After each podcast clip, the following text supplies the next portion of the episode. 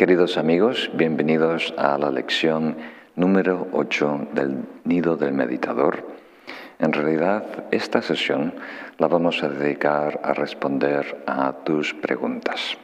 Las personas que están participando en el curso en nuestra plataforma han rellenado el formulario y aquí el equipo va a presentar las mejores preguntas. Y creo que hay muchas, entonces intentaré ir todo lo rápido posible.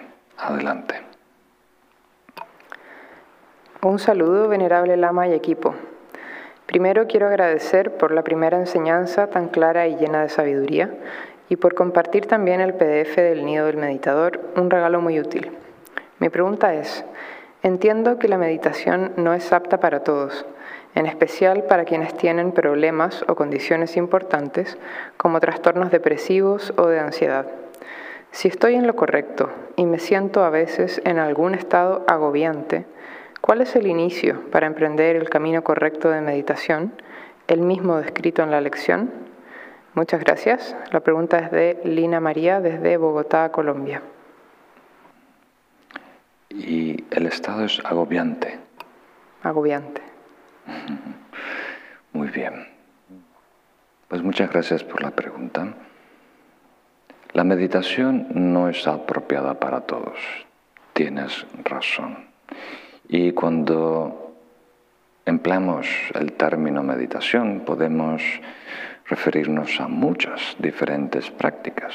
Hay algunas prácticas meditativas que no serían aconsejables para mí, ¿verdad? Entonces, cada uno de nosotros, como diríamos, necesita entrenar su mente de acuerdo a dónde se encuentra esa mente, el estado de esa mente presente. En general, recomendamos que empecemos con las prácticas de atención.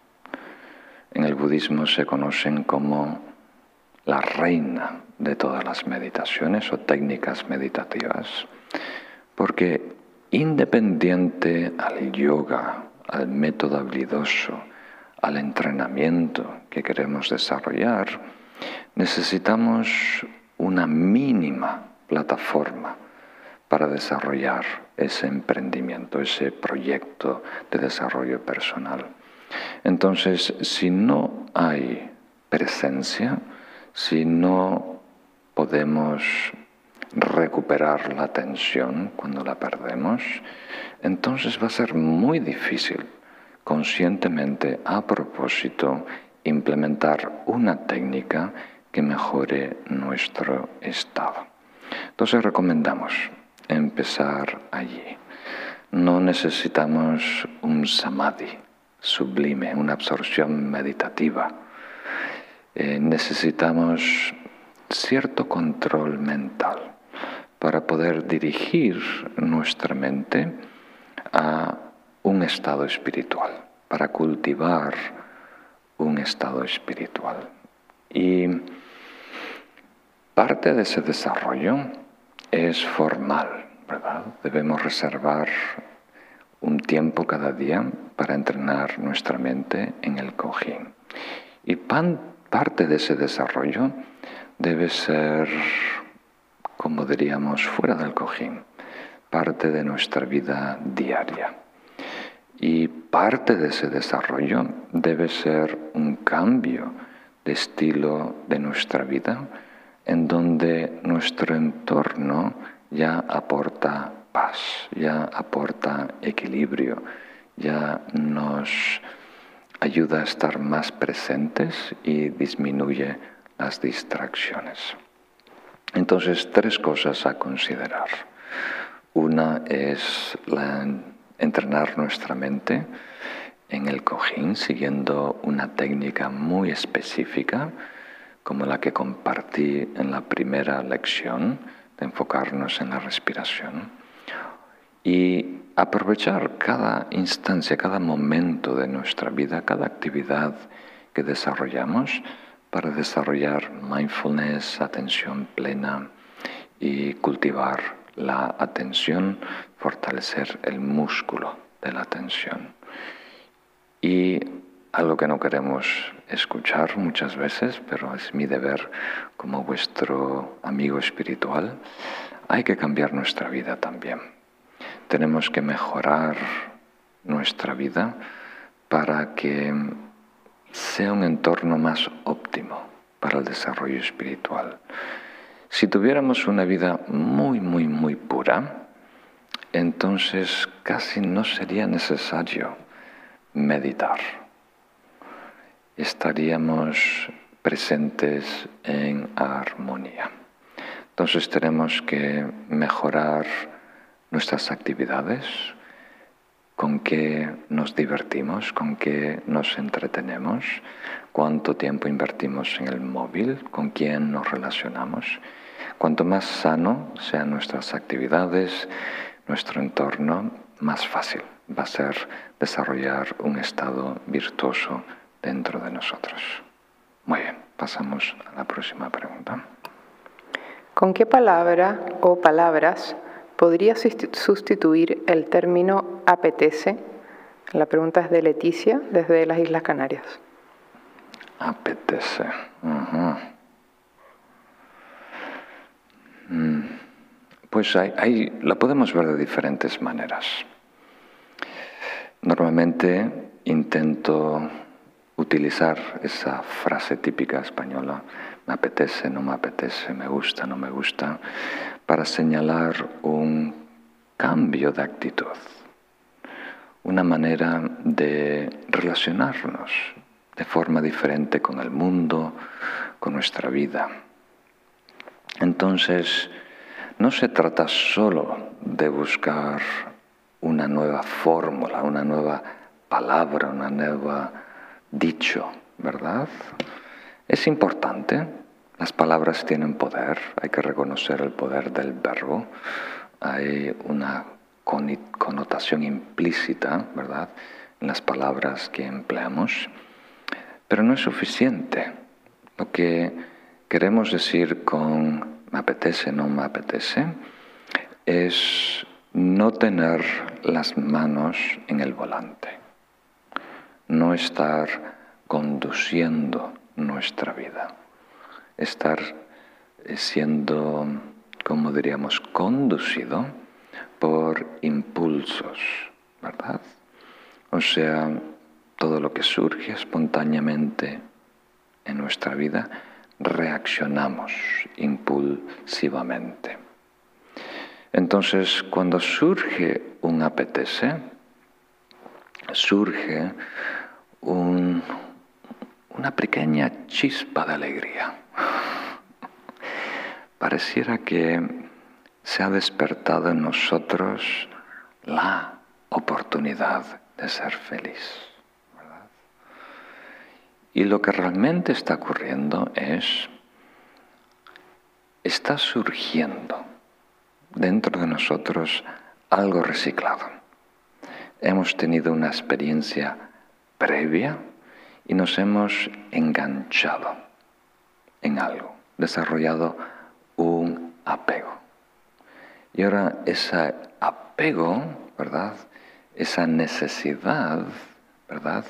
Recurre, surge espontáneamente, como una picazón, ¿verdad?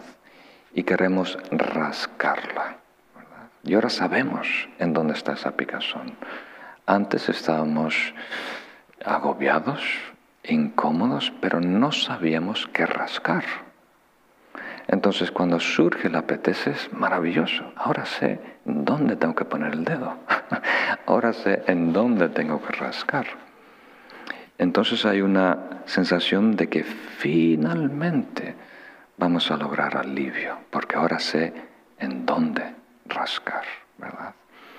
Pero como dicen los grandes yogis, cuando más rascas, más te pica. Entonces el objetivo no es eh, rascar la picazón, es que no te pique, es no estar necesitados. ¿Captan esa idea? Estar ya en paz, ya satisfechos. Entonces, en vez de, como diríamos, responder a las directrices del dictador ego, ¿verdad? ¿Qué me apetece? ¿verdad? Deberíamos nosotros mismos voluntariamente elegir lo que es bueno, beneficioso, sano, ¿verdad? Entonces uno debe elegir qué me gusta, cultivar un gusto sano, en vez de esperar a que te salga una roncha, un grano, una picazón en algún cuerpo y saber en dónde rascar, ¿verdad? No hay que ser alérgicos. Entonces, el camino espiritual nos anima a ser proactivos, no reactivos, sino proactivos. Estar un paso por delante de nuestros vicios. Y no simplemente tratar de saciar ese vicio, esa picazón, sino crear algo nuevo que te inspire en la vida. Algo nuevo que te dé ánimo, alegría, sentido, propósito a tu existencia. ¿verdad? Y eso debe venir de tu corazón, debe venir de tu inteligencia, de tu sentido común. Si no, no somos mucho más que animales, ¿verdad? Ciegos, que con el hocico están ahí buscando algo que lambear. Muy drástico, venerable Yeltsin. Entonces, es un poco fuerte esta analogía tibetana que suelo repetir de los grandes yogis. Es la analogía de la llaga de un leproso, ¿verdad? Que tiene una picazón muy, como diríamos, fuerte. Y al intentar, ¿verdad?, satisfacer, al intentar aliviar esa picazón, se hace más daño, se abre la llaga, incluso arranca trozos de su carne. Entonces deberíamos buscar el no me pica y no tratar de rascar la picazón o encontrar en Amazon una crema mágica que satisface todas las picaciones. O sea, buscar allá afuera una solución a mi vacío existencial, a mis necesidades. ¿verdad?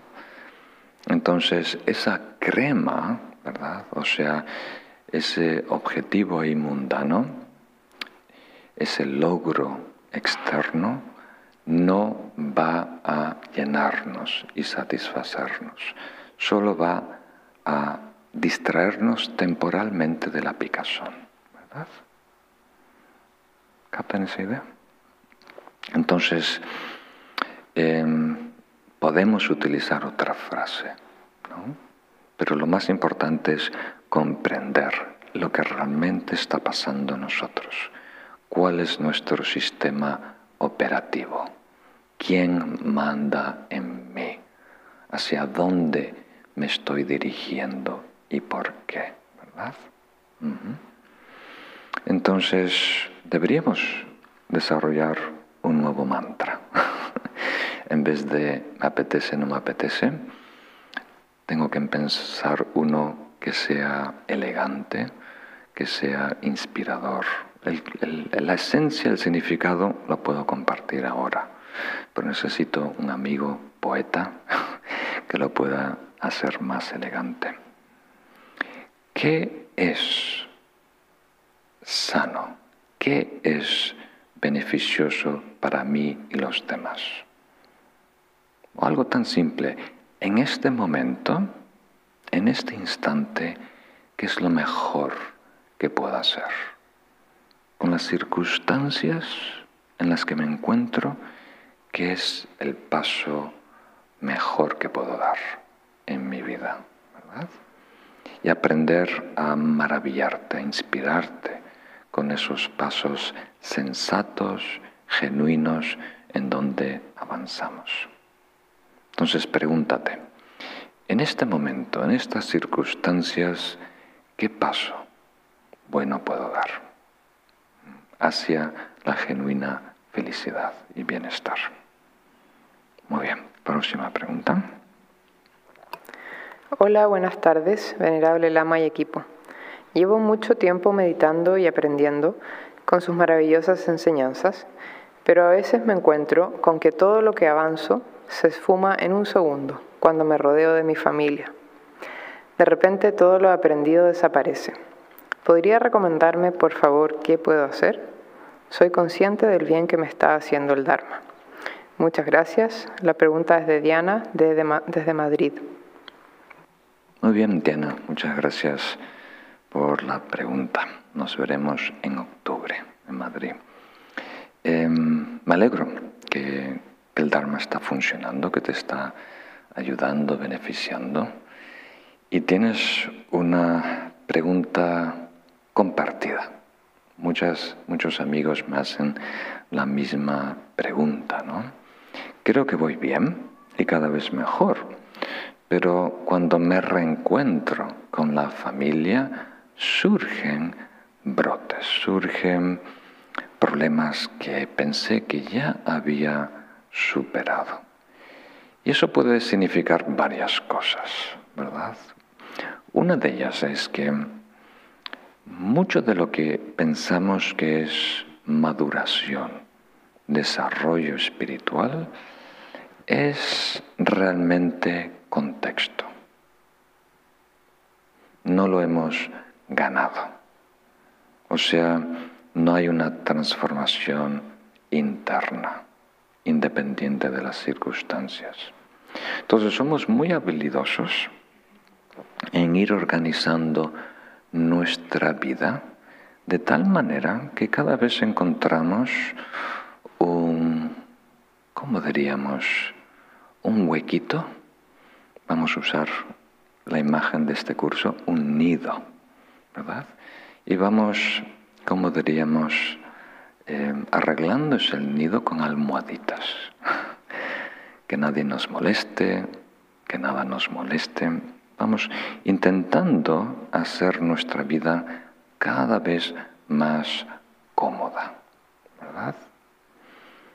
Y cuando logramos más o menos poner las cosas en su sitio, pensamos que ahora yo tengo equilibrio yo tengo madurez, yo soy una persona generosa, paciente, con buena conducta, ¿verdad?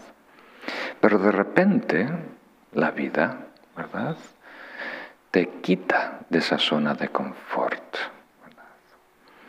Y en ese momento espontáneo vemos nuestro estado real.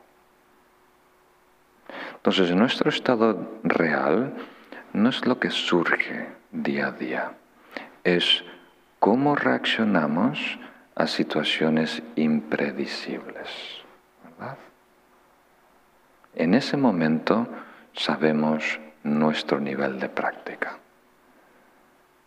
Hay un manual de meditación muy famoso en Tibet que se llama Lojong, entrenamiento mental integral, ¿verdad? Que yo he desarrollado un curso y tiene varios métodos para evaluar nuestro progreso espiritual. Y de todos ellos dice, la manera de saber tu nivel de práctica es cómo puedes practicar cuando estás distraído. Y con eso los tibetanos quiere decir cuando estás fuera del cojín, fuera del centro del Dharma, en, tu caso, en tu familia, en una cena, ¿verdad? Y alguien te hace cambiar de asiento o tú tienes que levantarte a buscar algo, eh, en ese momento sabes, descubres, ¿verdad? Tu nivel. Si tú puedes mantener la atención, si tú puedes mantener la paciencia, si tú puedes mantener el cariño, el respeto y el amor en ese momento. ¿Capta? Entonces lo tienes que ver como un reto positivo, no un castigo, no una tortura, sino una oportunidad muy genuina para saber en dónde estás y para mejorar. Entonces se recomienda alejarnos de personas nocivas.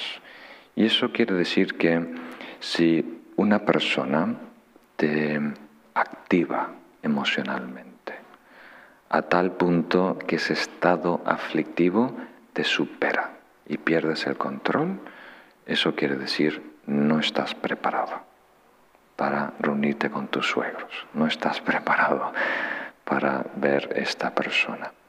Pero eso no quiere decir incómodo, no quiere decir que te burlan, se te burlan de ti, que te ignoran, ¿verdad? Eso es otra cosa, eso es todo, como diríamos, terreno fértil para trabajar. Entonces, debería decir, aunque esto puede distraer a algunos amigos, vale la pena decirlo yo creo, que tenemos una relación especial con nuestra familia, aparte de lo el vínculo de esta vida, la responsabilidad social, ¿verdad? Hay un vínculo kármico. Por eso nacimos en esa familia. Y la tendencia en el universo es la armonía, el equilibrio, ¿verdad? Entonces, cuando hay un desencuentro entre personas y esas personas no logran restablecer, ¿verdad? La amistad, la armonía, entonces el karma te obliga, ¿verdad? Va a ser que en la próxima vida tú seas hermano con esa persona que fue tu enemigo, o que esa persona sea tu madre o tu padre o tu hijo, ¿verdad? Esa persona la odiabas y ahora le tienes que cambiar los pañales, ¿verdad? Entonces es muy importante em, aprovechar esos vínculos familiares para crear una relación sana, ¿verdad? Y eso es algo que me han repetido varios maestros. Incluso hay algunos relatos de grandes yogis del Tibet que podían a plena vista ver las vidas previas de las personas. ¿no? Y para ellos es muy chistoso, ¿verdad? Em, cómo funciona el karma, que personas que antes se odiaban ahora están muy cercanos en la misma familia.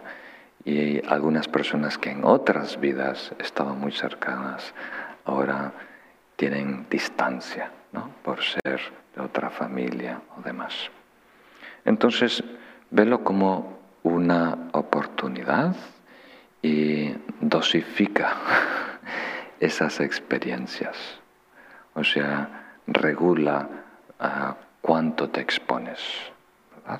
Y utilízalas como una oportunidad para crecer y madurar en el camino. Muy bien, pasamos a otra pregunta. Saludos especiales y todo mi reconocimiento y gratitud para la Marrinchan y su equipo por el camino espiritual que me ayudan a fortalecer día a día. Hace tres años empecé a estudiar las enseñanzas del Buda y hago meditaciones diarias guiadas, gran parte de ellas con ayuda de las que están disponibles en el canal de YouTube de Paramita. Mi vida ha ido sufriendo cambios positivos que me traen mucha alegría y felicidad interior, aun cuando mi control mental todavía requiere mucho trabajo. Mi pregunta es si está bien que luego de este tiempo que llevo meditando, mi mente aún divague y tan pronto me doy cuenta, corto el pensamiento discursivo para volver al ejercicio de concentración y respiración. Pienso que hasta no ser capaz de tener un mayor control mental, Debo insistir en la práctica de shamatha y no intentar la meditación de vipassana. ¿Estoy en lo correcto? Muchas gracias. La pregunta es de María Clara, desde Barranquilla, Colombia. La pregunta es de María Clara. María. Gracias, María, de Colombia. Sí, como mencioné, creo que fue la, en como respuesta a la primera pregunta, creo que es útil que tengamos una base de shamatha, shin en tibetano, calma mental, antes de desarrollar otras prácticas, particularmente vipassana. Eh, vipassana es la visión penetrante que intenta mejorar nuestra comprensión y percepción de, la realidad. Entonces, ten paciencia con el proceso. Intenta, como dije antes, desarrollar práctica de shamatha de tres maneras. Una forma formal en el cojín, integrarla en el día a día en tus actividades y también lograr una vida más simple, más armoniosa, más pacífica para que tu estado ya base sea más tranquilo. Hay técnicas y técnicas ¿verdad? La, que suelo compartir es enfocarnos en la respiración, que suele funcionar para la mayoría de personas, pero hay otras técnicas en donde nos podemos enfocar en algo que visualizamos, algo tan simple como una pirámide, una imagen del Buda, una flor. Y en el budismo tibetano usamos mucho los mantras, o sea, enfocarnos en sonidos. Y para algunas personas funciona muy bien. Y es una práctica portátil que puedes llevar cuando estás también en, otros, en otras actividades o en el trabajo, recitar un mantra para enfocar la mente. Eh, como mencionaste que eras de Colombia, no, no estás en Bogotá, pero eh, debería mencionar la oportunidad que va a viajar uno de mis maestros, su santidad en 42, a Colombia a principios de, diciembre. Yo lo voy a acompañar y voy a servir como su traductor y va a introducir una práctica de mantrayana, de la práctica de shamatha empleando visualización de Buda, en este caso Buda y también el mantra. Eh, vamos a estar también en Argentina, en Bolivia, en Uruguay. Entonces, para aquellos que quieran eh, introducirse en la práctica del mantra yana, que se identifican como practicantes budistas, esto puede ser la mejor oportunidad. Y es una oportunidad que le tienes que dar meses, dos o tres meses, para ver si realmente funciona en, en ti.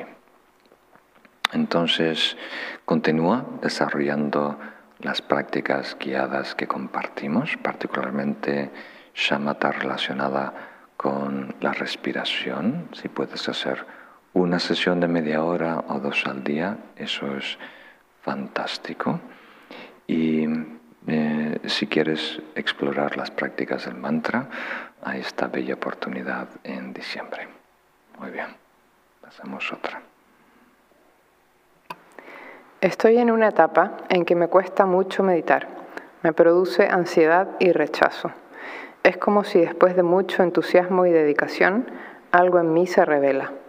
¿Qué se puede hacer en este caso? La pregunta es de Magdalena, desde Hermosillo, en Sonora, México. Magdalena. ¿Y la primera parte que produce rechazo? Meditar. Estoy... Ansiedad y rechazo. Muy bien. Pues tendría que saber un poquito más. O sea, qué en particular está produciendo rechazo. Vamos a verlo de la manera más positiva posible, ¿verdad? Que es lo que te está pasando es un síntoma de algo bueno. Es una fase necesaria que tienes que transitar. Entonces, para simplificar, muchas veces comparto con mis amigos que la meditación pasa por tres fases. La luna de miel, el desencanto, rechazo que tú mencionas, y luego la tercera fase de práctica madura. Entonces, inicialmente empezamos a meditar porque nos apetece, ¿verdad? Porque enrasca una picazón, porque nos ayuda a estar, sentirnos mejor, tener sensaciones gratas, ¿verdad? Y funciona. Y si no funciona, cambias de meditación, ¿verdad? Hasta que encuentres una que sí te rasca, que sí te hace cosquillas, que sí te entretiene, que sí te inspira, Y no es malo, porque tenemos que necesariamente empezar ahí, ¿verdad? Pero es muy limitado. Si solo nos desarrollamos con la meditación, con el entrenamiento mental, como algo que rasca una picazón, que crea una sensación grata, no vamos a elegir hacer lo que realmente nos conviene, lo que realmente necesitamos para crecer y transformarnos. Entonces, al principio me gusta y en la segunda fase no me gusta, esa es la meditación del egocentrismo. La meditación de los síntomas que produce la meditación, las sensaciones que produce la meditación. Y si queremos pasar al tercer, la tercera fase, tenemos que pasar una práctica vertical queremos decir que insistimos en una cosa, en una cosa, en una cosa, hasta que deje de gustarte y después insistes en esa cosa hasta que deje de no gustarte. Y ahí tú puedes elegir lo que es valioso para ti, lo que es bueno para ti, ¿verdad? Entonces, tengo que ser un poco más generoso. Hasta que no logramos esta madurez de espíritu, ¿verdad? Tenemos que protegernos y hacer algo bueno. Voy a usar una analogía muy simple, la comida, ¿verdad? Imagínate que tú tienes malos hábitos alimenticios está creando problemas de salud. ¿no? Entonces no puedes cambiar de comida barata, comida rápida, se dice, comida basura, a la dieta de un atleta. Es un salto muy grande. Comer lo que comen muchos atletas es arroz integral, brócoli y pechuga de pollo, ¿verdad? Sin aliño todos los días, taca, taca, taca, taca, taca, taca. Muy difícil. Entonces lo que te va a decir tu amigo, que es un experto en dietética, en alimentación, es, te va a dar un menú muy variado de comidas sanas. Y eliges, mira, hoy me apetece en ravioles. Hoy me apetece, hoy quiero comer sano y voy a comer, ¿cuál sería una comida sana? sí, tortilla de espinaca, ¿verdad? Y hoy voy a comer guacamole. Entonces, hay variedad, hay sabores ricos y eh, estás cuidando de, tu cuerpo. Entonces eso es como diríamos el paso medio. Entonces para la mayoría de las personas, seguramente que están escuchando hoy en día, ese tercer paso de la práctica vertical puede que sea demasiado exigente. Entonces lo que tenemos que hacer es tener un protocolo semanal, ¿verdad? Una dieta meditativa que sea variada, inspiradora, pero siempre sana, siempre buena. Y puedes participar en un curso en donde damos una meditación por semana y vamos eh, introduciendo meditaciones más exigentes. O si no, puedes participar en las meditaciones que compartimos en vivo y en directo a través de, YouTube, ¿no? una meditación de media hora que también son todas buenas y sanas, pero hay variedad. Entonces esas son las dos opciones. Una dieta variada y sana o con tu inteligencia o con la ayuda de tu mentor, elegir la práctica que te toca estos próximos meses y penetrar, vertical, penetrar, penetrar, penetrar, hasta cambiar tu corazón y tu mente. Muy bien, continuamos. a lo mejor debería agregar una nota para que sea un poquito más claro. ¿Qué estamos penetrando? ¿Por qué la necesidad de repetir una técnica una y otra vez? ¿Por qué esta idea de meditación como práctica vertical? Dos notas.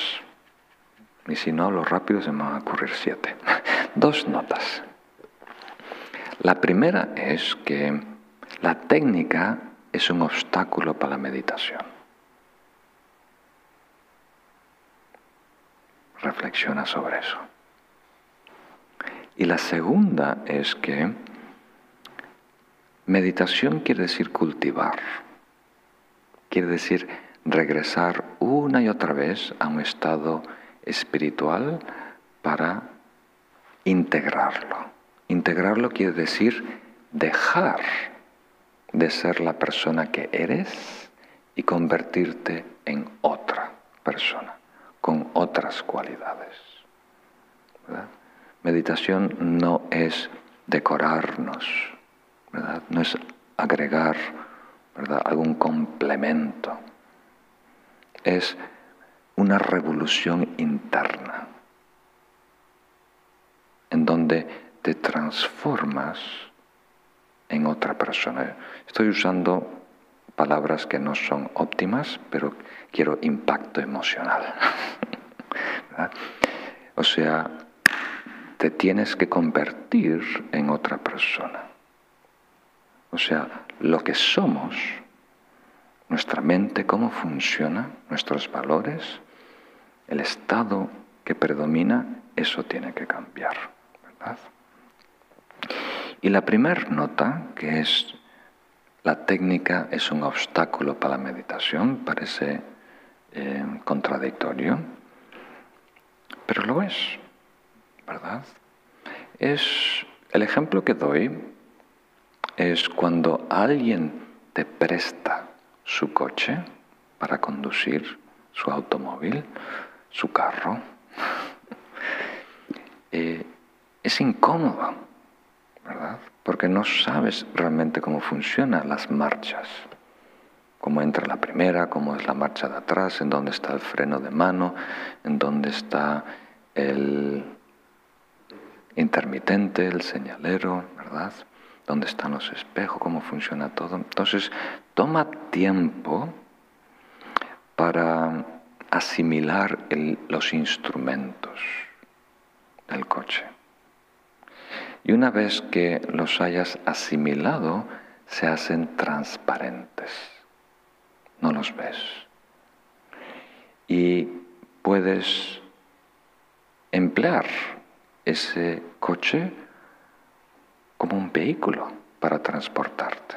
Pero al principio estás chocando con los instrumentos y al principio estamos chocando con las fases de la meditación, con la técnica, con el protocolo. Y el otro ejemplo o la analogía que doy es aprendiendo una obra de música, ¿no? guitarra, piano, violín, lo que sea. Al principio no puedes realmente, em, como diríamos, em, compartir esa obra con otros, porque estás peleando con las notas. Entonces, si repites esa canción varias veces esas obras, vas a integrar completamente la melodía, completamente las notas, incluso si cantas completamente la letra, y se hace transparente. Ya no ves notas, ya no ves el papel. Y ahí, a través de ese medio, esa obra, puedes transmitir emoción, puedes inspirar a otros. Las notas son transparentes. ¿Captan la idea? Entonces, necesariamente hay que repetir una técnica meditativa para que desaparezcan las notas, para que desaparezcan los instrumentos, para que el método habilidoso, el yoga, el upaya, sea transparente. Y ahí te transporta, ahí te lleva a otro estado. Si no estamos jugando con los instrumentos, estamos jugando con las notas, estamos jugando con los diferentes elementos de esa técnica meditativa. Pero estamos relacionándonos con el upaya, el medio habilidoso, el yoga, y no con el estado espiritual al que nos tiene que acercar.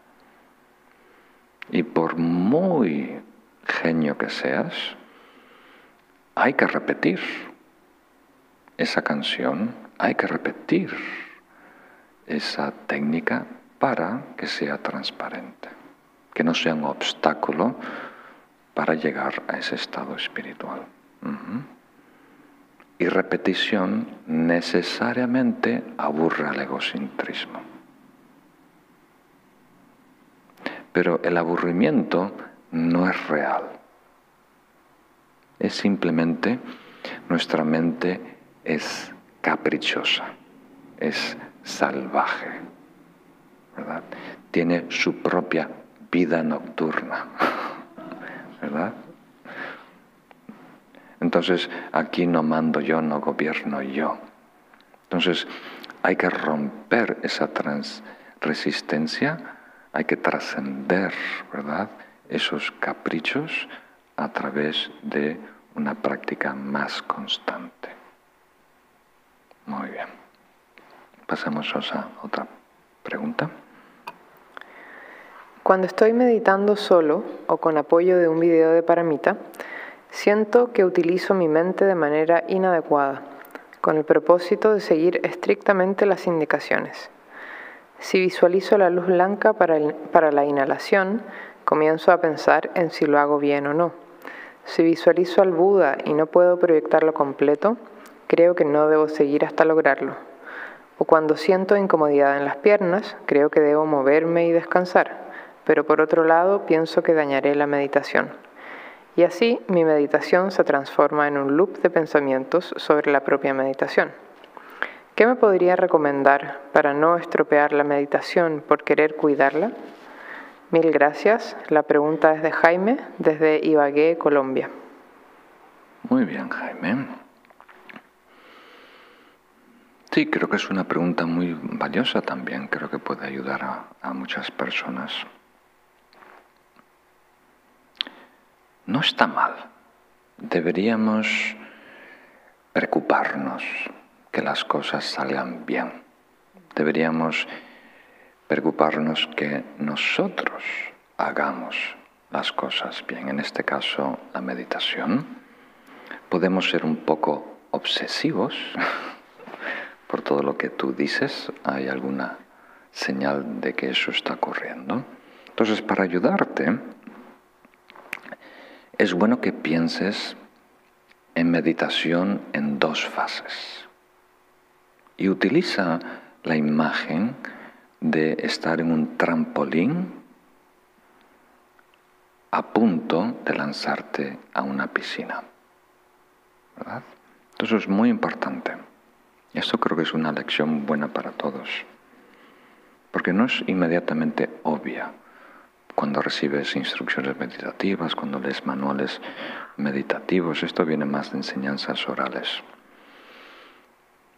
Entonces, es bueno, ¿verdad?, tratar de interpretar las instrucciones y poner mucho interés en ejecutar bien esa técnica meditativa y hacer lo mejor de nuestra parte. Eso es el planteamiento que te haces cuando estás en el trampolín. ¿Verdad? Recuerdas las instrucciones del el coach, el entrenador, ¿verdad? Las piruletas que tienes que dar, las vueltas que tienes que dar, ¿verdad? Y una vez que des ese salto al vacío, en este caso una piscina, dejas la teoría, dejas el análisis, dejas y simplemente estás, simplemente haces tu mejor intento sin mirar atrás, sin mirar hacia adelante, sin pensar en la puntuación que te van a dar los jueces. Si vas a quedar en el segundo puesto, en el tercer puesto, si te vas a golpear con el agua, si el agua está fría, ¿verdad? O caliente. si están alguien en las en las gradas, ¿verdad? Importante. Alguien de tu escuela que se burló de ti cuando tenías 12 años y ahora está aquí. Lo que sea que sea tu paranoia de fracaso y éxito, en ese momento no aporta nada, solo desventaja, solo te roba ese momento. Entonces, trata de operar en meditación a través de estas dos modalidades. La modalidad en donde estoy pensando, ¿verdad? maquinando, organizándome, ¿verdad? ¿Cómo voy a dar este salto? Y después la segunda modalidad en donde no hay suelo. Estoy en caída libre, ¿verdad? Por lo que dure, por lo que dure. Algunas veces la caída toma 15 segundos, otros 5 minutos, 10 minutos, lo que dure, tocar el agua. El agua quiere decir salir de ese estado meditativo, eh, interesarte por una, un pensamiento pasajero, ¿no? distraerte. Entonces, trata de, de ser muy, como diríamos, muy honesto, muy fiel a estas dos modalidades. Cuando estás en la primera, puedes ajustar tu cuerpo, como hace alguien el trampolín. Puedes cambiar tu postura. Puedes mover, ¿verdad? Puedes abrir los ojos. Pero una vez que entras, una vez que saltas el trampolín, ahí no muevas tu cuerpo para nada. Ahí eh, no abras tus ojos, no cierras tus ojos. Ahí no hay nada, lo único que puedes hacer, si fuera absolutamente necesario, es tragar saliva. Aparte de eso, nada.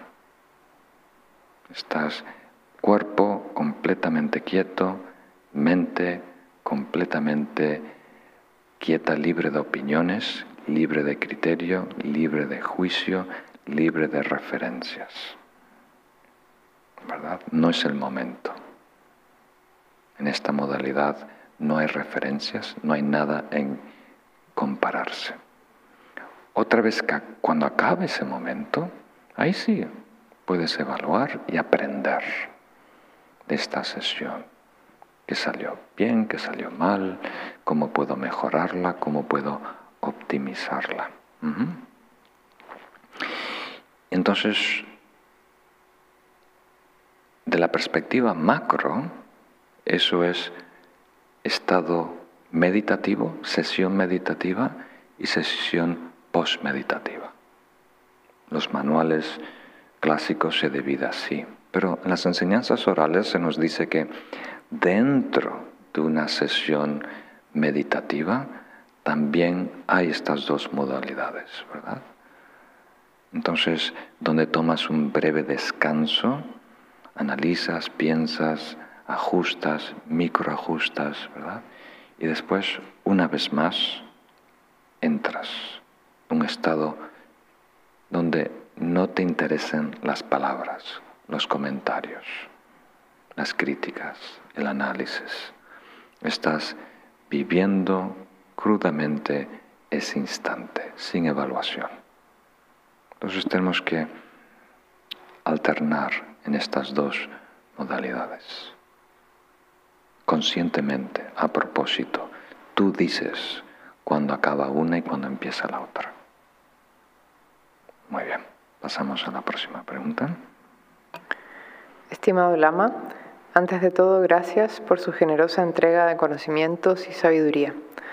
Mi pregunta es, ¿es posible estar en un estado meditativo o contemplativo de la vida sin estar necesariamente en una postura meditativa?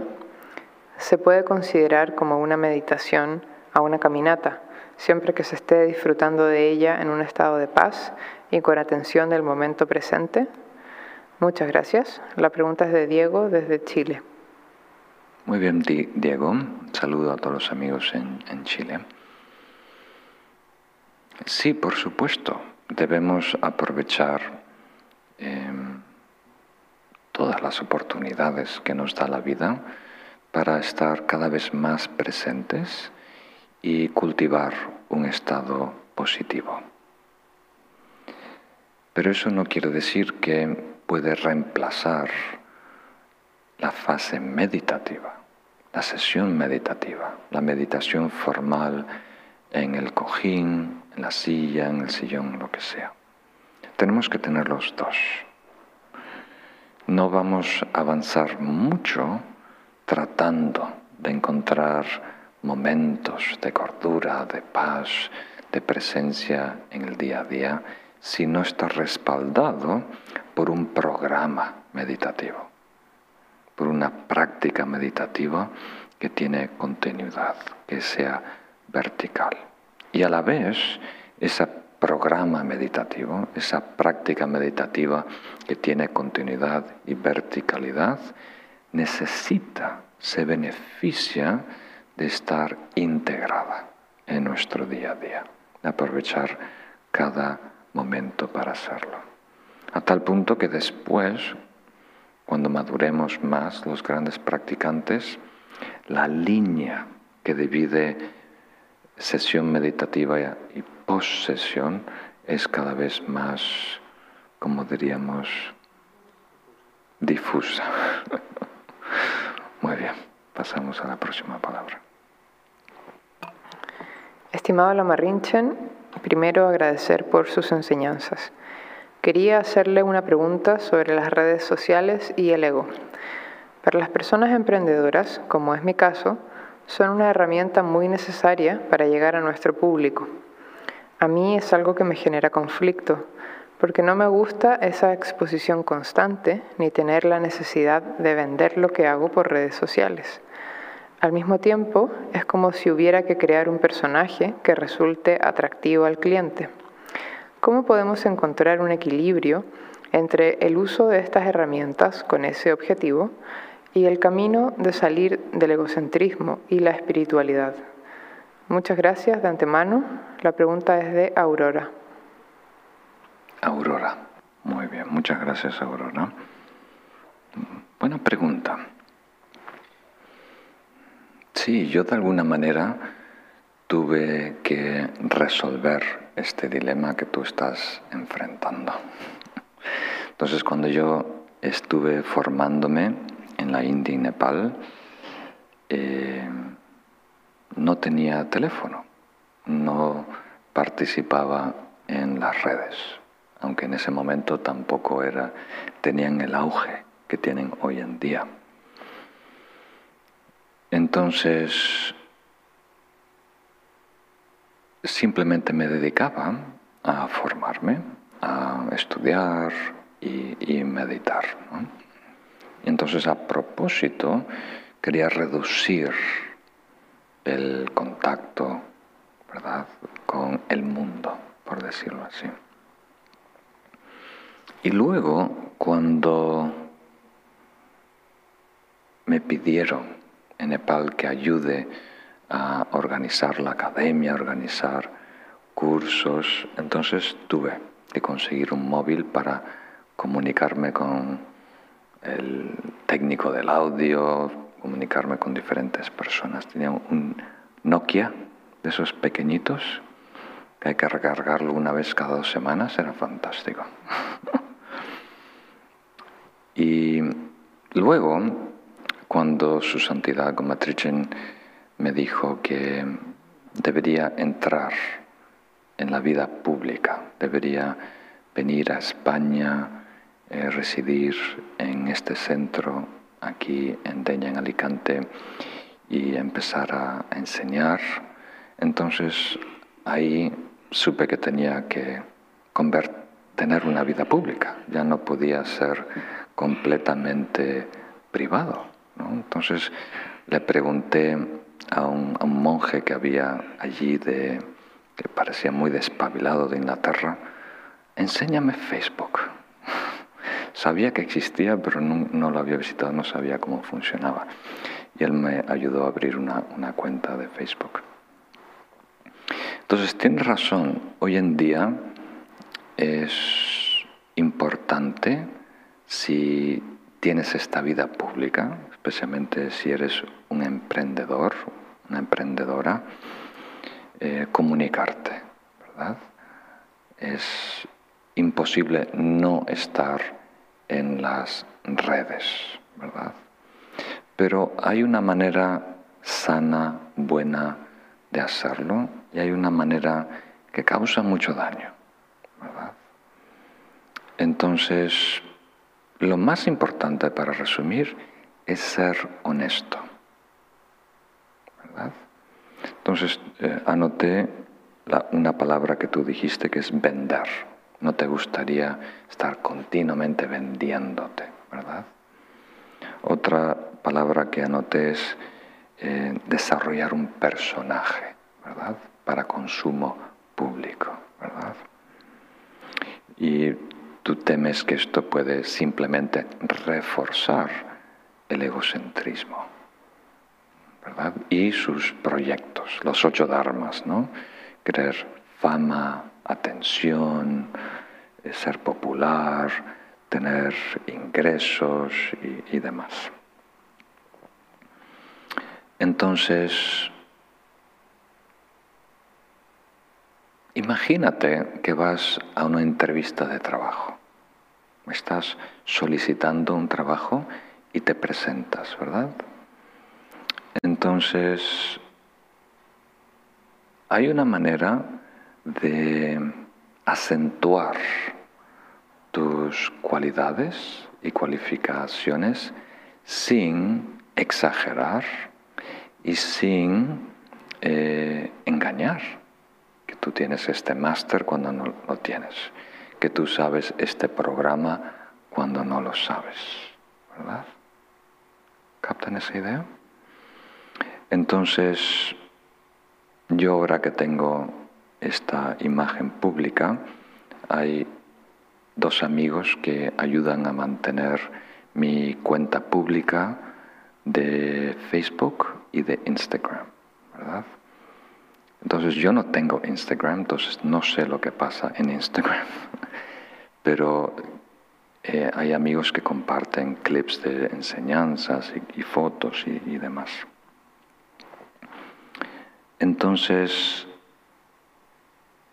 para comprenderlo, estuve hablando con algunos amigos en Nepal, que parte de nuestra conducta es proteger la mente de los demás. ¿Tiene sentido? O sea, yo tengo ciertos votos por ser un monje budista que tengo que cuidar y mantener. Y aparte de eso, tengo que interesarme que otras personas no se vean, como diríamos, dañadas por mi conducta. Porque yo no soy simplemente un individuo, represento monjes budistas, represento la tradición sakya, represento también a mis maestros, en términos generales, un practicante budista, ¿verdad? Entonces, si yo hago algo dañino, no solo repercute en mí, ¿verdad? sino también salpica. ¿verdad? Sangha budista, tradición tibetana. No, no, soy tan importante que va a salpicar mucho, pero algo hay, ¿verdad? Representamos algo más que nosotros solos. Entonces, es genuino eh, como diríamos, no querer que nuestra conducta em, le robe la fe a las personas en el Dharma o le robe la fe de su potencial de crecer en el camino. ¿Captan esa idea? Entonces a lo mejor algo que está superado para mí, que no me afecta a mí, eh, igual no lo debería ser porque puede ser mal visto por otra persona, puede herir sus sensibilidades. ¿Captan esa idea? Y eso no es ser deshonesto. Deshonesto es cuando vendemos gato por liebre. Entonces hay en Facebook, hay en YouTube, hay en todos los medios personas que usan el título lama sin pertenecer a un linaje, sin tener autorización de sus maestros, sin tener formación, sin haber hecho retiros. Hay personas en Latinoamérica, en Estados Unidos, que están dando iniciaciones sin tener el linaje, sin haber hecho retiros. Eso es gato por liebre, ¿verdad? Entonces, con tal de que no estamos engañando a la persona, que no estamos presentándonos como algo que no somos, ¿verdad? sí tenemos que dar nuestra mejor cara. Nuestra mejor cara para inspirar a los demás.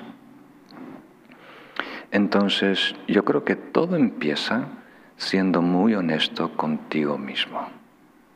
Si tú estás cómodo en tu propia piel, si tú crees en ti, entonces no vas a sentir esa palanca emocional para adquirir,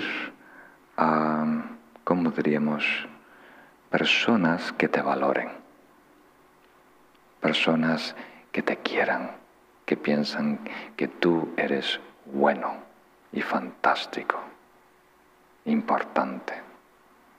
Pero si hay baja autoestima, si no creemos en nosotros, hay mucha palanca emocional. Entonces, todo lo que surge en las redes ofrece oportunidades para embellecer, distorsionar quién realmente somos embellish. ¿Cómo se dice embellish en castellano? ¿Mm? No es realmente embellecer, es como aumentar. Es como eh, exagerar, ¿verdad? Nuestras cualidades. Tiene una connotación negativa. Estás exagerando algo, pretendiendo ser alguien que, que no eres. Entonces, yo te diría que sea muy importante tener, ser muy honesto con uno mismo, ser muy fiel a sus principios, desarrollar una autoestima sana, propia, y de ahí puedes ser quien tú eres, sin sentir esa, esa presión. ¿verdad? Y eso es maravilloso, te da mucha libertad. Tanta libertad que después eres un sinvergüenza en el buen sentido de la palabra. No sé si tiene un buen sentido, pero espero rescatar uno. en el sentido que no hay inhibiciones artificiales, ¿verdad? Como por ejemplo, mi, yo tengo muchas deficiencias, muchas limitaciones en mi castellano, ¿verdad? No pronuncio bien algunas palabras, no tengo mucho vocabulario me invento algunas palabras, pero a la vez no tengo ninguna vergüenza en hablar en público. Puedo hablar en público con 10 personas, 100 personas, 1000 personas, me da igual, porque yo ya acepto todas esas deficiencias, ¿verdad? en esa idea, pero no voy a dejar de hacerlo porque no lo puedo hacer perfecto. No voy a dejar de dar enseñanzas en castellano en este momento que es tan necesario, tan beneficioso, porque cometo errores. ¿Verdad? Y porque algunas personas van a sentir ¿verdad? Hay unas personas muy sensibles al lenguaje y van a sentir que estoy, como diríamos, corrompiendo la, el lenguaje español, ¿verdad? Introduciendo nuevas cosas. Entonces hay que estar, hay que ser, estar cómodos en nuestra propia piel, con quien somos, aceptar nuestras limitaciones, ¿verdad? Aceptar nuestros dones también y comprender que eso no nos hace mejor que alguien ni peor que alguien. Simplemente quienes somos, ¿verdad?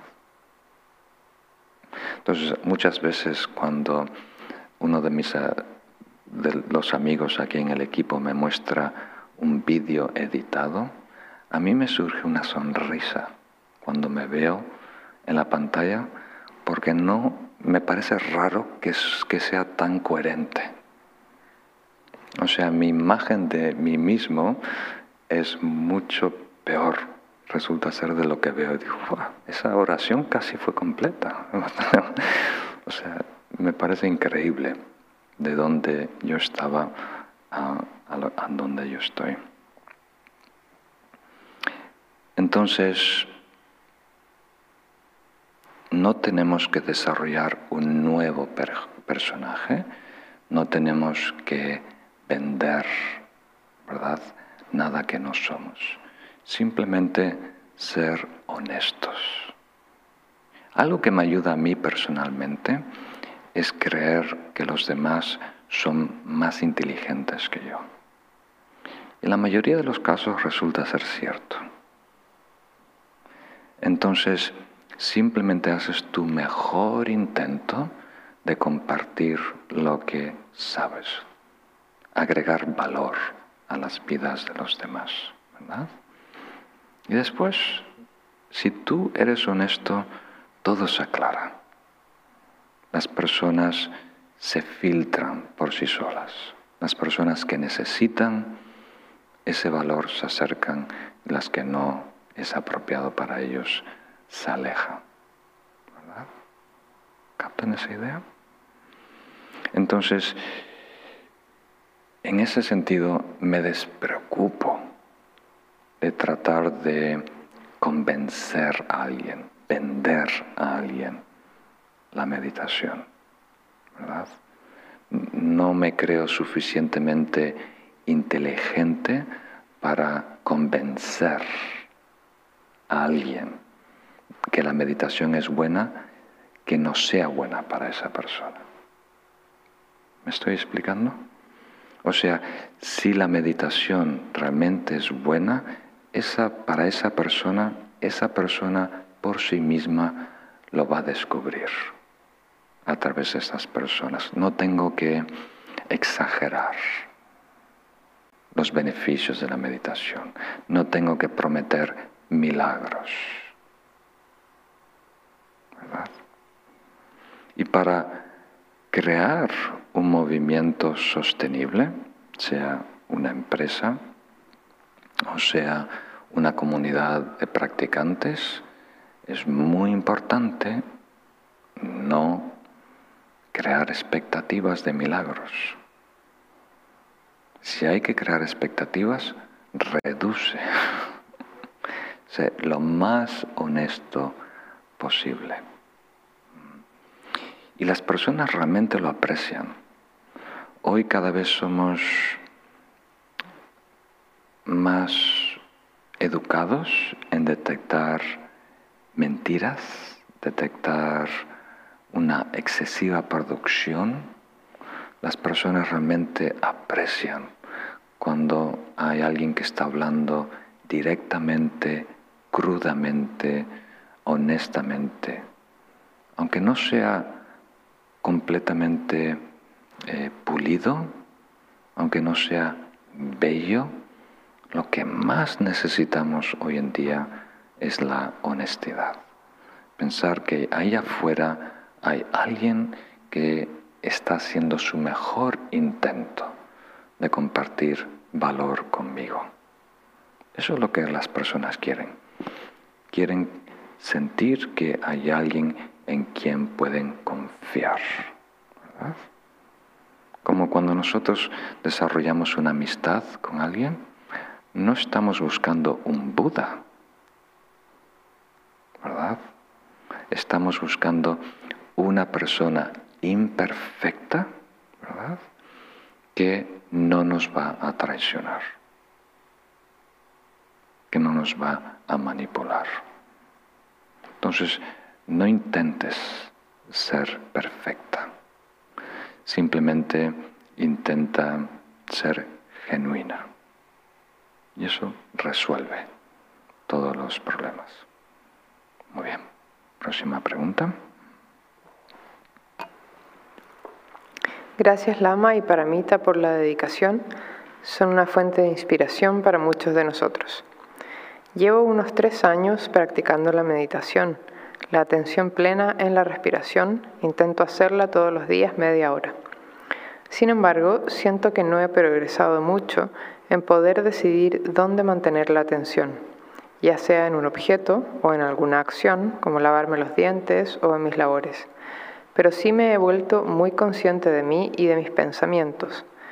Eso mismo me está trayendo una gran dificultad, porque al ser más consciente de mi mente, me doy cuenta de que es muy inestable es como ese mico que tanto nos dan como ejemplo, que hace y deshace cuando le place, y ser tan consciente de lo incontrolable que puede llegar a ser mi mente me está generando más inestabilidad.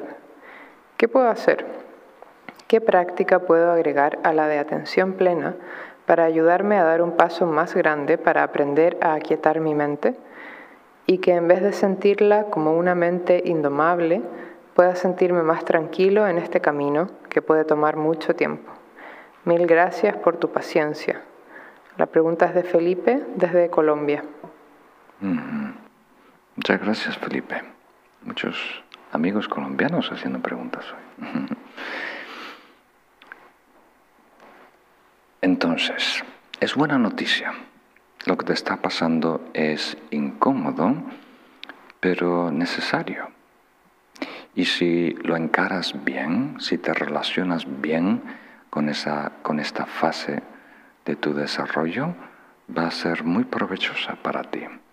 Entonces, seguramente si has tomado algunos de los cursos en línea, me has escuchado mencionar las cinco etapas o los cinco exitosos resultados que surgen de la práctica de shamatha de calma mental. Y el primero resultado positivo se llama cascada. Cascada quiere decir un torrente muy poderoso de pensamientos y, también más percepción externa, simplemente más volumen, un caudal más grande de actividad mental, de lo que acostumbrábamos. Y esta fase normalmente se interpreta como un paso atrás, como algo malo que está sucediendo. Mi mente no funciona bien o estoy haciendo algo mal en la meditación porque ahora tengo más ruido, más pensamientos, ¿verdad? Más volumen de actividad. Pero los yogis nos dicen, no es así, estás mejorando. Solo que antes no nos dábamos cuenta de lo que estaba sucediendo. Ahora simplemente estamos conscientes de lo que siempre ha funcionado, ha estado ocurriendo en nuestra mente. Entonces es positivo porque estamos despertando a la realidad de cómo opera nuestra mente. Y es un shock, es una sorpresa para nosotros, ¿verdad? Y como tú lo describes, pareciera que ahora tengo menos estabilidad, pero no es así. Tienes más, diría yo. Si observas tu conducta, no lo que pasa en tu mente, tu conducta, vas a ver que ahora tienes más control de lo que dices y cómo te comportas, aunque sea un poquito más. Entonces, en esta fase, el secreto es poder tolerar el caos, poder estar cómodo en el caos. Porque meditación no es exitosa cuando se silencia. Voy a decir algo un poco controvertido, espero que algunos veteranos que están muy aferrados a una definición literal de la meditación eh, puedan considerar esta instrucción. Entonces, la meditación no es necesariamente aquietar los pensamientos, apagar la mente. Meditación es estar cada vez más vivo, más presente, más consciente, percibir cada vez más, más colores, más sabores, más sonidos y más actividad mental. Distracción no es actividad. Distracción es cuando actividad nos roba la atención, nos enreda en un ciclo de comentarios, de sueños, de fantasías, cuando hay fusión cognitiva y desaparecemos, ¿verdad? Eso es distracción. El Buda es omnisciente. Sabe lo que está pasando en todos los sitios y en todas las mentes de los seres. ¿Verdad? Pero no se inquieta por todo ese ruido, por tu ruido, por mi ruido. ¿Verdad? Entonces, al despertar, nuestra conciencia está cada vez más lúcida de repente nos satura tanta percepción. Ahora escuchamos más a los demás, vemos sus gestos, sus muecas, eh, percibimos sus indirectas, ¿verdad? Y nos sentimos cada vez más impactados vemos que nuestra mente sostiene varias conversaciones a la vez. ¿Estaré loco? Me pregunto. no. Eso siempre ha estado ocurriendo. Lo que tenemos ahora es que ser cada vez más selectivos, ¿verdad? En dónde invertimos nuestra atención. ¿A qué le damos valor? Dándole, como diríamos, protagonismo a nuestra mente. Y en la medida que somos cada vez más, no quiero decir neutral, no quiero decir indiferente, son estados negativos, en la medida que somos cada vez menos reactivos, ¿verdad? Menos impulsivos. Y podemos eh, elegir qué atendemos, elegir qué pensamos, ¿verdad? En esa medida, eh, nuestra atención se convierte en el protagonista y todo lo demás va decayendo hacia la periferia, hacia el fondo. Y después tú eliges, ¿verdad? Dices, en la cuarta fila, eso que está ahí, por favor, venir aquí y decirme de cuál es la oferta. O sea, ¿en qué queréis que me interesa estos cinco minutos? Y empieza esa memoria a decirte tres cosas, oh, lo siento, esto no es suficientemente importante para mí, por favor regresa a la cuarta fila. Ah, tú allí con el gorro rojo, ven aquí al escenario, ¿cuál es tu oferta? O sea, ¿qué es lo que tú propones para interesarme a mí? Para qué es suficientemente importante que demanda mi atención y escuchas esa conversación, esa voz, y tú eliges. Esto es importante, pero no toca ahora. Es, por favor, regresa a la tercera fila y te veré a las 5 de la tarde. Hacemos este plan para el próximo mes a las 5 de la tarde. Entonces, hay, ¿verdad? Un mundo pleno, pero Tú estás en control, tu inteligencia, tu conciencia está en control, eligiendo qué atiendes, qué merece tu energía, tu atención, tu vida. ¿Captan esa idea? Y en, en la medida que tú aceptas ese protagonismo,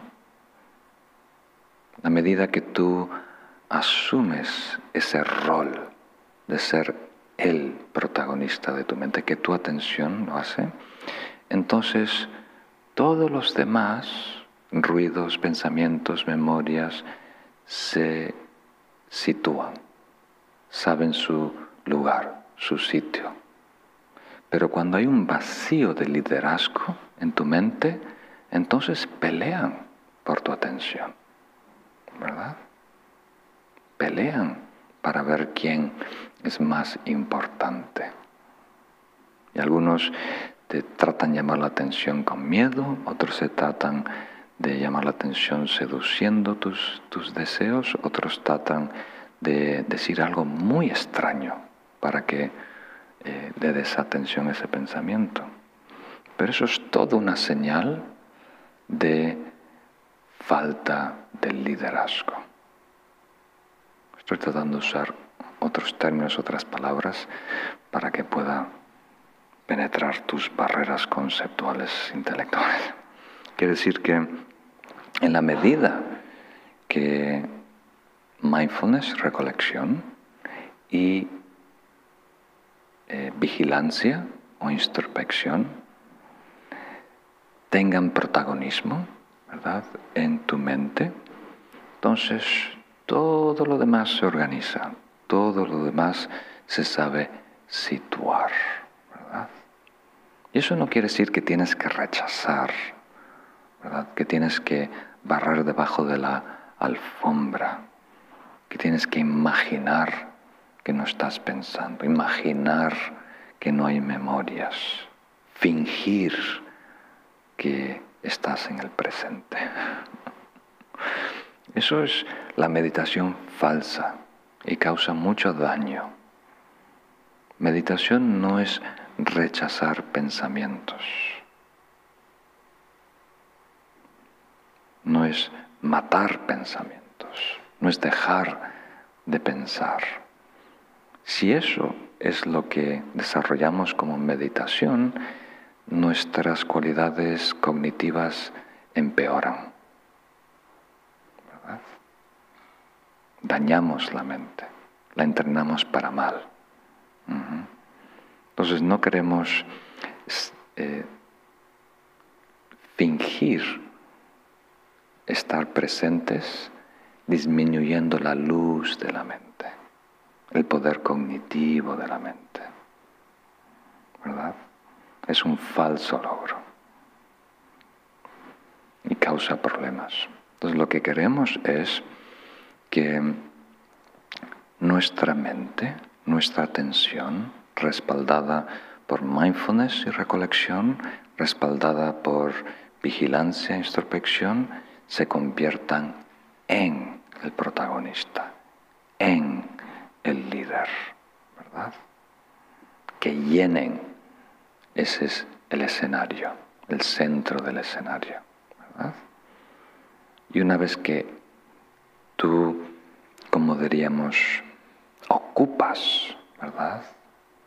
La mente con eh, esa presencia, entonces todo lo demás se desocupa, todo lo demás pierde ese poder de instagar, de provocar, de hacerte reaccionar impulsivamente.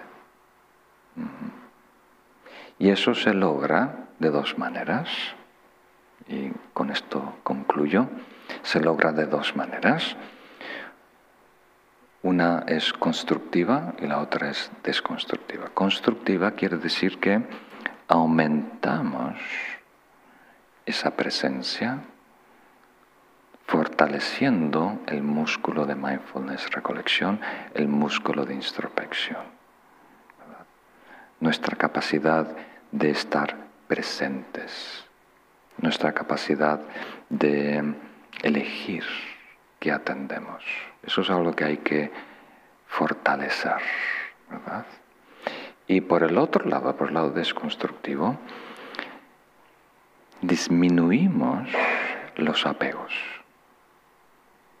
Porque, ¿qué convierte en actividad una actividad en distracción? ¿Qué convierte una memoria en una distracción? ¿Qué convierte en una percepción auditiva en una distracción?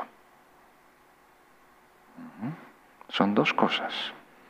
La falta de poder elegir y el enganche. ¿Verdad? El enganche quiere decir que esa idea, esa memoria, ese plan futuro se engancha en un aferramiento, en un apego, en una vulnerabilidad, en una dependencia que tenemos. Y para analizarlo, os invito a reflexionar sobre esto esta semana.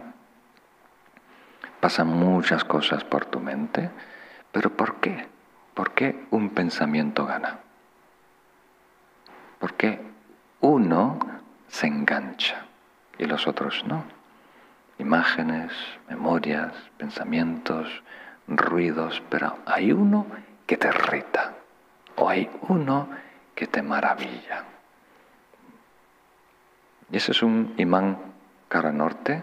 Ahora tienes que descubrir el imán cara sur, ¿verdad? En dónde se conecta, porque eso se está conectando en ti. Pues muy bien, queridos amigos, yo disfruto mucho con estos encuentros de preguntas y respuestas. Los encuentro muy valiosos. Es bueno compartir las enseñanzas del Buda, las enseñanzas de los grandes maestros de la tradición, y aunque son enseñanzas vitales y beneficiosas, algunas veces no coinciden exactamente con lo que está en juego esta semana, ¿verdad? Con lo que nos urge comprender, implementar. Entonces por eso también es muy importante atender a las preguntas, porque normalmente son compartidas. Cada persona es una un portavoz por otros silenciosos que están lidiando con la misma cuestión. Y por otro lado, es útil para aclarar dudas. El Dharma genuino es extraordinario. Quiere decir, no es parte de la realidad compartida. Cuando hablamos de renuncia, cuando hablamos de amor, cuando hablamos de paciencia, no es la renuncia, el amor, la paciencia callejera que se usa allá afuera en el día a día. Estamos utilizando palabras de nuestra cultura, nuestra sociedad, en nuestro idioma, que realmente hacen referencia a algo, a un estado espiritual que aún no conocemos. ¿Captan esa idea? Entonces, estos conceptos, estas ideas, estas prácticas, no es inmediatamente, como diríamos, comprensible, accesible.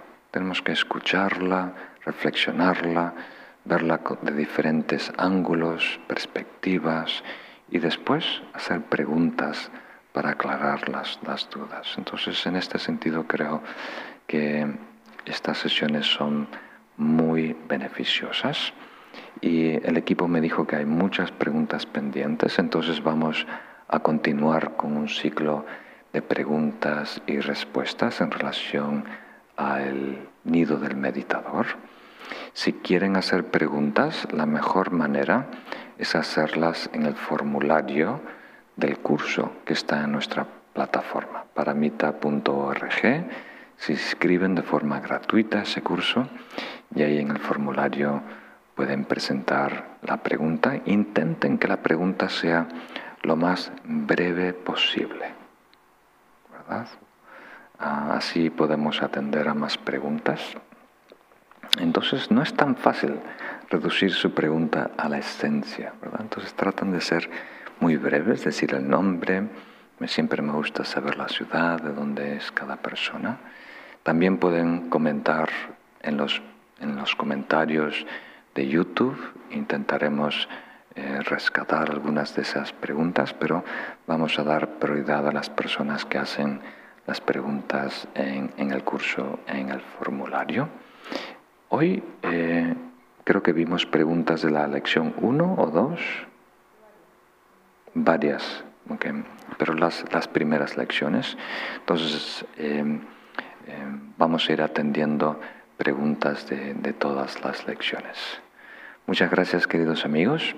Tomamos un minuto para dedicar el mérito, desear que todo lo bueno, todo lo positivo que podamos hacer en nuestra vida, que todos los logros, los beneficios espirituales que logremos, también puedan beneficiar al mundo, que ayuden a crear más armonía, no solo en nuestra vida, pero también en nuestra familia, en nuestra sociedad, en el mundo, y que el karma espiritual, el mérito que desarrollemos, se extienda a otras personas para que puedan tener oportunidades de desarrollo espiritual, puedan tener acceso a las enseñanzas sublimes del Dharma, puedan tener acceso a los grandes maestros. Muy bien, muchas gracias a todos. Hasta pronto.